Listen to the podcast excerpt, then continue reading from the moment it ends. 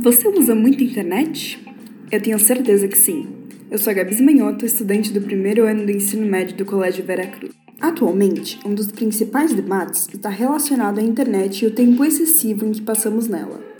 Mas o fato do tempo médio passado na internet pela sociedade ter aumentado durante os anos mudou muito nosso modo de viver? Baseado em documentários, vídeos e pesquisas, esse podcast conta um pouco melhor sobre o que é a internet, como ela funciona e várias outras coisas.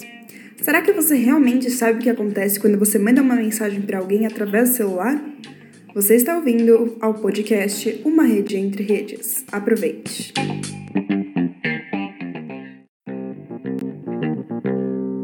O que é a internet? A internet é o conjunto de redes de computadores que, espalhados por todas as regiões do planeta, conseguem trocar dados e mensagens utilizando um protocolo comum. A internet é uma rede de várias outras redes que consiste de milhões de empresas privadas, públicas, acadêmicas e de governo, com alcance local e global e que está ligada por uma ampla variedade de tecnologias de rede eletrônica sem fios. Mas essa é uma definição de internet muito científica. O que seria internet na visão de jovens? A internet ela é uma rede de comunicação que integra quase todo o mundo, sendo pessoas físicas, organizações, instituições, e você pode fazer isso de qualquer lugar. Então, você pode fazer uma ligação para uma pessoa e não necessariamente você conversar com ela diretamente. Então, é uma forma que facilita muito as nossas vidas. A internet é uma rede de conexão entre pessoas ao redor do mundo inteiro que conecta elas por meio de tecnologias como aparelhos eletrônicos e faz possível o acesso dessas pessoas a informações. Seriam explicações diferentes se perguntássemos a mesma questão para pessoas com mais de 40 anos? Ou seriam explicações parecidas? Internet é um, uma invenção nova para a gente poder se comunicar, fazer trabalhos e é um, é um meio de se atualizar no mundo. Bom, internet é o nome que se usa para abranger toda a rede de comunicações que se tornou possível pela junção de duas tecnologias com histórias bem diferentes. Tecnologia dos computadores e a tecnologia das comunicações. A tecnologia dos computadores é acabou prevalecendo, porque foi possível representar qualquer elemento de comunicação que você queira ter. Uma figura, uma palavra, um discurso, uma voz, qualquer informação que você queira passar de um lado para outro planeta, você pode reduzir essa informação a uma sequência de zeros e uns. Apenas isso. Os computadores só entendem dois números, zero e um. O que acontece é que você pegando uma sequência de zeros e uns de um lado e do outro lado das comunicações, reconstruindo essa sequência de zeros e uns, você poderá reconstruir figuras, voz, vídeos que misturam as duas coisas, fotos, ou qualquer coisa né, que possa ser reduzida a zero e um. Quantos anos faz que vivemos com a internet? Parece que ela surgiu há muito tempo, na visão dos jovens nascidos lá nos anos 2000 e há pouquíssimo tempo na visão daqueles que nasceram antes de 2000. Nossos pais, tios, avós provavelmente não tiveram contato com a internet da maneira que nós temos hoje em dia. Atualmente, fazemos tudo através da internet, mas antes dela surgir, as pessoas tinham que ir até o telefone de rua, o orelhão. A internet está a todo momento sendo aprimorada desde aproximadamente 1980, há 42 anos, quando a internet moderna apareceu para nos ajudar e nos infernizar um pouquinho também, né? A internet surgiu a partir de pesquisas militares no auge da Guerra Fria. Durante essa época, a comunicação à distância era complicada e demorada. Meios de comunicação era algo necessário e eficaz. Segundo a Wikipedia, um dos sites que usamos para compreender melhor sobre o assunto, disse: um ataque poderia trazer a público informações sigilosas, tornando os Estados Unidos vulneráveis.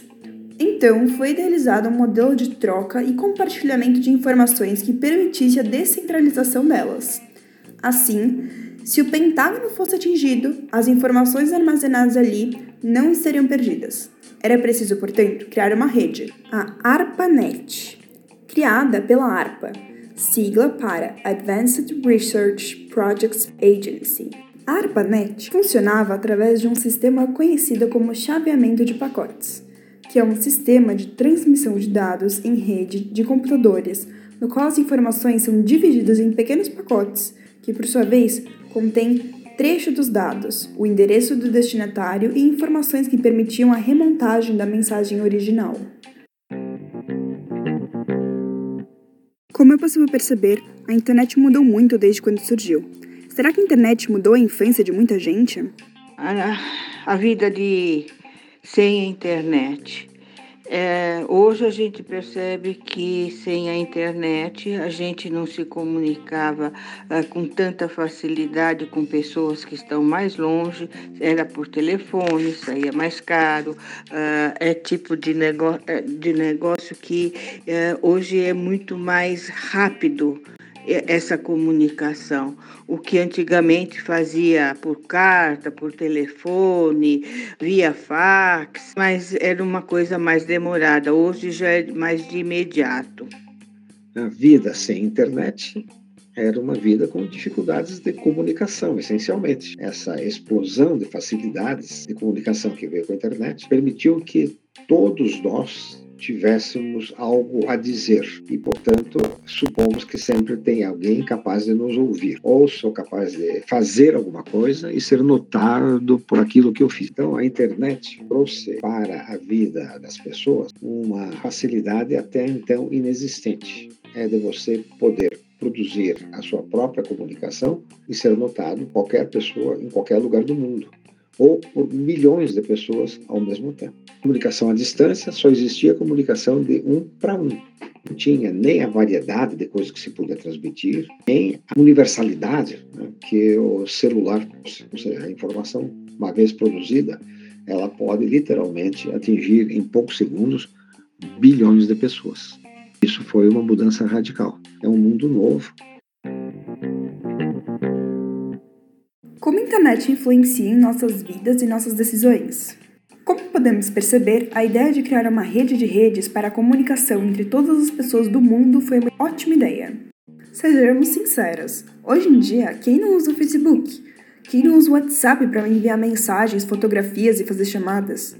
O nosso mundo virtual mudou e temos de nos adaptar a essa nova realidade. O aparecimento da internet, por sua vez das redes sociais e aplicativos, fez com que a maneira como comunicamos se alterasse, tornando-a mais prática, rápida e eficiente. Iniciou-se assim uma comunicação virtual instantânea, que facilitou bastante várias partes de nossa vida. Mas a internet também acarreta consequências negativas se for usada de forma descontrolada ou abusiva. Poderia levar ao isolamento social, sedentarismo, diminuição do rendimento escolar, dificuldades em estabelecer relações e, em casos mais graves, quando está instalada a dependência da internet, poderá surgir sintomologia ansiosa e ou depressiva. Uma grande parte da nossa vida atualmente ocorre por meio da internet, seja na comunicação com outra pessoa, em pesquisas, momentos de lazer, entre muitos outros. Inclusive, hoje fazemos muitas compras pela internet e pelo fato de as redes sociais estarem muito presentes em nosso cotidiano, acabamos sendo influenciados pelas propagandas que nos são mostradas. E isso pode acabar mudando completamente nossas decisões e assim nosso modo de viver. Será que a internet influencia a vida da mesma maneira entre todos os usuários? Todo dia a gente utiliza a internet, né? Então, na minha vida especificamente, eu entrego trabalhos, eu faço pesquisas, é, eu utilizo para diversas atividades que eu preciso de internet durante o meu dia. Bom, a internet influencia completamente na minha vida. Eu faço todas as minhas pesquisas para trabalhos da escola na internet, às vezes eu pesquiso coisas para estudar, então eu uso como uma plataforma para estudar, mas eu também acho que impacta negativamente na minha vida também, porque às vezes eu passo muito tempo na internet, eu sou muito bombardeada por informações na internet, muitas vezes não são reais ou não são muito necessárias, só que acaba chegando para mim, então eu fico meio perdida nisso. É, mas ao mesmo tempo também me dá a oportunidade de conversar com mais pessoas e expandir minha rede de pessoas conhecidas, assim. Nossa, facilitou muito para gente que é de mais idade, não tem meio de locomoção às vezes com tanta facilidade e dependência de terceiros. Hoje às vezes você resolve muita coisa pela internet, então facilitou muito, apesar de que a nossa geração tem um pouco mais dificuldade de acessar. Olha, eu acho que ela influenciou a nossa vida dessa forma que é permitir que de repente é, eu possa me comunicar com milhões de pessoas e ao mesmo tempo essas milhões de pessoas podem se comunicar comigo. Eu faço, por exemplo, reuniões com colegas meus que estão aqui pelo Brasil, espalhados no Brasil inteiro, estão no mundo, estão em qualquer lugar do mundo e a gente pode podemos nos reunir para tratar dos assuntos que nos interessam a qualquer momento. Então, é como se a distância de fato não existisse mais. Os jovens já nasceram nessa geração do Facebook, WhatsApp, Snapchat, Skype, Instagram e não imaginavam a sua vida sem esses meios de comunicação. Aliás, podemos observar uma rápida alteração de humor no jovem quando a internet falha em casa, quando não conseguem acender o Wi-Fi num local público ou quando esgotam os dados móveis. Você viveria sem internet?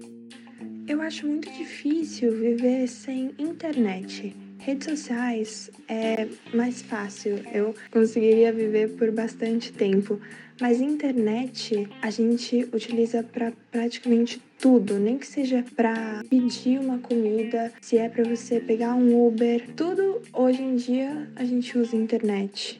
Então, acho quase impossível viver totalmente sem internet por muito tempo, assim. Eu viveria, acho que um mês, assim, sem internet. Porque eu me sentiria muito presa, assim. Eu teria que, sei lá, pesquisar em, na biblioteca. E eu acho que eu consigo viver sem internet de, tipo, redes sociais, mas para estudar, a internet é realmente muito útil para mim e eu não acho que eu conseguiria fazer um bom trabalho sem a internet. Muitas pessoas nasceram antes mesmo do surgimento da internet e provavelmente possuíram modos de vidas diferentes das vidas que vemos atualmente. Deveríamos ter feito esse processo de uma maneira diferente? Deveríamos ter melhorado alguma coisa? Podemos melhorar esse meio de trocas que chamamos de internet? Eu não sou nenhuma expert nesse assunto. Eu acho que teria que ter um acesso mais generalizado nas mais escolas, teria que ter um número maior de computadores mais fáceis de a gente se comunicar. Apesar que pela, pelo celular ajudou bastante. Eu acho que cada vez menores os aparelhos e com mais alcance. Eu acredito que seja ideia de sermos um pouco mais modestos a respeito de transmitir tanta informação sobre nós mesmos e, ao mesmo tempo, ser mais seletivo sobre o que de fato queremos ver. É comum as pessoas se deixarem levar. Vocês já ouviram falar em hipertexto e hiperlink? Para que eles servem? Hipertexto é o termo que remete a um texto ao qual se agregam outros conjuntos de informação na forma de blocos de textos, palavras, imagens ou sons, cujo acesso se dá através de referências específicas no meio digital denominadas hiperligações. Estas ocorrem da forma de termos destacados um corpo de texto principal, ícones gráficos ou imagens e têm a função de interconectar os diversos conjuntos de informação, oferecendo acesso sob demanda às informações que estendem ou complementam o texto principal. O conceito de linkar ou de ligar textos foi criado por Ted Nelson nos anos 1960. Resumindo, o hipertexto seria a ligação de textos com outros textos. Hiperlink é qualquer elemento de um hipertexto, páginas da web, que façam referência a um outro texto ou a outra parte desse texto. Ou seja, qualquer área clicável de uma página web é um hiperlink. Um hiperlink também pode ser referido como um link ou hipertexto. Quanta informação sobre a internet! Calma lá que ainda não acabou. Você provavelmente já navegou pela internet, não é mesmo? Mas será que você sabe o que é aquele www que aparece quando pesquisamos algo? E o HTTP?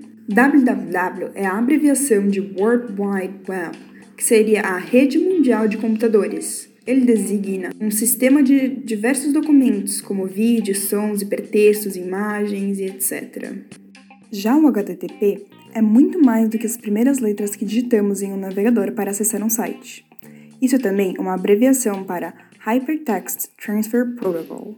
Esse sistema é a base da comunicação que existe em toda a internet, em que os sites e conteúdos que tragam hiperlinks possam ser encontrados mais facilmente pelo público por meio de um clique no mouse ou um toque na tela. HTTP é um protocolo de comunicação para acesso aos documentos. Esse protocolo estabelece as regras da comunicação entre duas aplicações, um cliente e um servidor.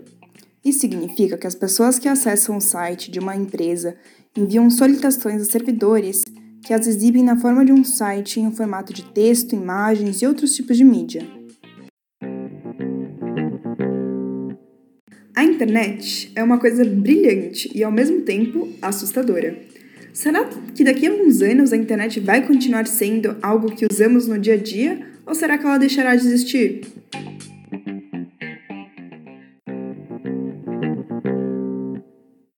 Espero que vocês tenham conseguido compreender um pouco mais sobre o que é a internet e como ela funciona. Porque agora eu vou começar a falar sobre um outro assunto ainda mais específico, por mais que ele seja dentro do assunto de internet como um todo.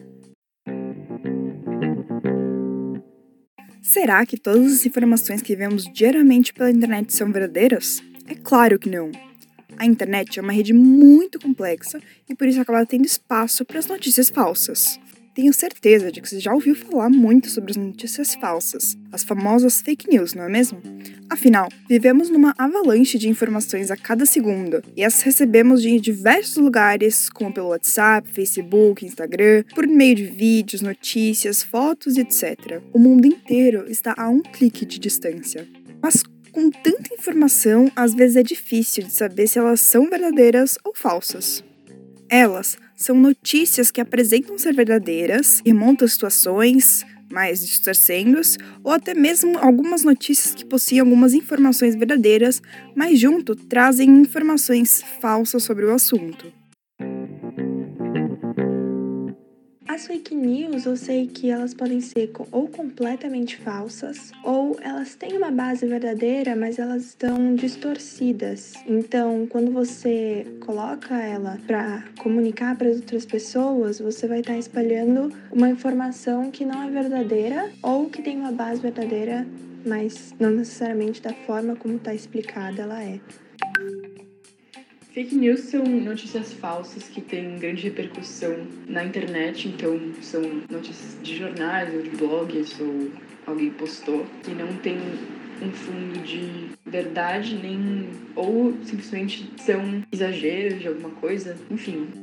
Fake news é uma notícia baseada em algum noticiário, mas é, é falso. Então eles fazem coisas parecidas para ver se o povo entra. As fake news afetam nossa percepção do mundo em vários aspectos, criando bolhas que nos dão uma falsa percepção de que a realidade é previsível e concorda com a gente, influenciando as decisões das pessoas, as crenças dessas, manipulando-as ou causando confusão de interesses específicos. Há 100 anos atrás, algo que acontecia do outro lado do mundo não nos afetava muito, pois não tínhamos informação suficiente para nos afetar mais seriamente. Diferente de hoje em dia, onde vivemos um mundo virtual em que grande parte daquilo que lemos pela internet nos faz refletir, nem só que um pouco. Em um artigo sobre desinformação, descobriu-se que as pessoas acreditam em desinformações e fake news com a mesma intensidade que condenam as fake news e elas não concordam. Uma pesquisa da Unicef indicou que o uso das redes sociais nos deixa muito mais vulneráveis a ser ansiosos frente ao futuro. Isso por conta de as redes sociais serem um dos meios mais utilizados por grande parte da população nos países mais ricos para se obter uma informação. Tipo, hoje em dia, quase todo adolescente, ou digo adolescente, porque muitos adultos ainda leem jornal impresso, usam as redes sociais para saber o que está acontecendo lá no mundo afora, né? O Instagram, TikTok YouTube são algumas dessas fontes de notícias mais utilizadas pelos jovens atualmente. Segundo uma pesquisa, 74% dos entrevistados se atualizam através das redes sociais. Você faz parte dessa porcentagem? Além disso, as redes sociais possuem uma estrutura que apresenta informações que reforçam aquilo que acreditamos, seja o que acreditamos algo falso ou verdadeiro. Tem muitas informações que podem ser falsos para alguns e verdadeiros para outros. Por exemplo, o remédio X diminui a dor. Para uma tal pessoa, esse remédio pode diminuir a dor, mas para uma outra pessoa, esse remédio pode não fazer efeito nenhum. Agora, quem está certo sobre esse remédio? É importante destacar que são apenas pontos de vista ou experiências diferentes sobre uma mesma ação. Contudo, isso não deixa que nenhuma nem outra visão estejam erradas ou falsas. Portanto, é muito importante localizar sua fonte de informação e compará-la com outras, além de ter suas experiências próprias, para que assim você não afirme que o remédio X faz ou não efeito, mas sim que o remédio pode fazer efeito dependendo de como a pessoa tratada reagir. As fake news, muitas vezes elas são chamativas, vamos dizer assim. Então, é alguma informação que você vai acabar repassando e contando uns para os outros, e aí você vai gerando uma sociedade que tem como base a desinformação, os fatos não verdadeiros. Então, com certeza é um problema que precisa ser resolvido de alguma forma.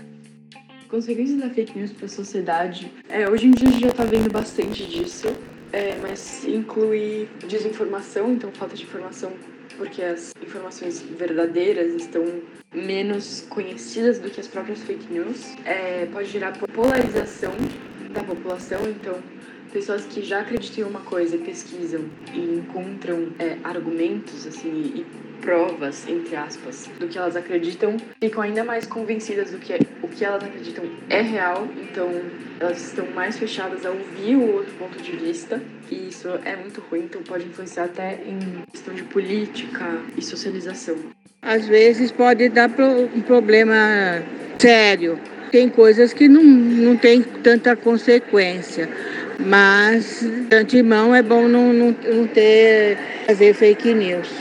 Eu diria que estão em duas grandes categorias. A primeira, a destruição de reputações. Pessoas que laborosamente construíram uma reputação durante anos e anos podem ver isso sumir em questão de minutos por conta de uma inverdade, de uma mentira né, elaborada que foi é, feita muitas vezes de propósito para que isso acontecesse. E a segunda grande categoria é na formação de conceitos equivocados é, como parte da personalidade de alguém. Então eu começo a acreditar que existe um princípio que não existe cientificamente e começar a usar esse princípio como se ele fosse uma verdade já demonstrada e que, portanto, eu poderia estar usando esse conceito e certamente vou começar a produzir mais erros. Isso também pode ser propagado, né? na medida em que eu propago conceitos errados, novos conceitos errados vão ser formulados, e de repente você pode ter toda uma doutrina formada a partir de erros. Pesquisa revela que 46% dos brasileiros concordam com ao menos uma mentira relacionada à vacinação do vírus causador da pandemia da Covid-19. Isso levou, leva e infelizmente ainda pode levar muitas pessoas à morte. A desinformação é um dos nossos maiores inimigos, pois ela pode matar sem mesmo percebermos que ela foi a causadora. Chá de erva doce cura o coronavírus. Analista israelense especializado em guerras biológicas afirma que o novo coronavírus foi fabricado em laboratório chinês. Cuba criou vacina contra coronavírus. Essas são apenas algumas das notícias falsas compartilhadas sobre a pandemia do coronavírus nas redes sociais brasileiras. De quem é a responsabilidade sobre essa notícia falsa? De quem compartilhou? Do meio pelo qual foi publicada? Do leitor? Como a gente pode combater as fake news? Já existem muitos meios para desmentir as notícias falsas que circulam pela internet, incluindo agências especializadas em checarem os fatos. Acho importante ressaltar que um modo de combater as fake news é cruzar informações e procurar em sites confiáveis. Tá, mas como é que eu faço para saber se um site é ou não confiável? Bom, eu tenho algumas dicas. Os sites que pertencem a grandes empresas, seja de jornal, mídia qualquer outra coisa, normalmente são confiáveis. Além disso, sites com poucas propagandas, com a presença de um nome de um autor e da data de publicação da notícia também são critérios que nos facilitam a saber se estamos utilizando uma fonte de pesquisa mais confiável. Não é 100% das coisas que as grandes empresas publicam que estão certas ou que são verdadeiras. Por isso, é muito importante comparar essa informação com outros sites de pesquisa. Espero que vocês tenham gostado e conseguido aprender um pouco mais sobre a internet e sobre as fake news que estão presentes constantemente no nosso dia a dia. Vocês estavam ouvindo o podcast Uma Rede Entre Redes. Muito obrigada por ouvirem.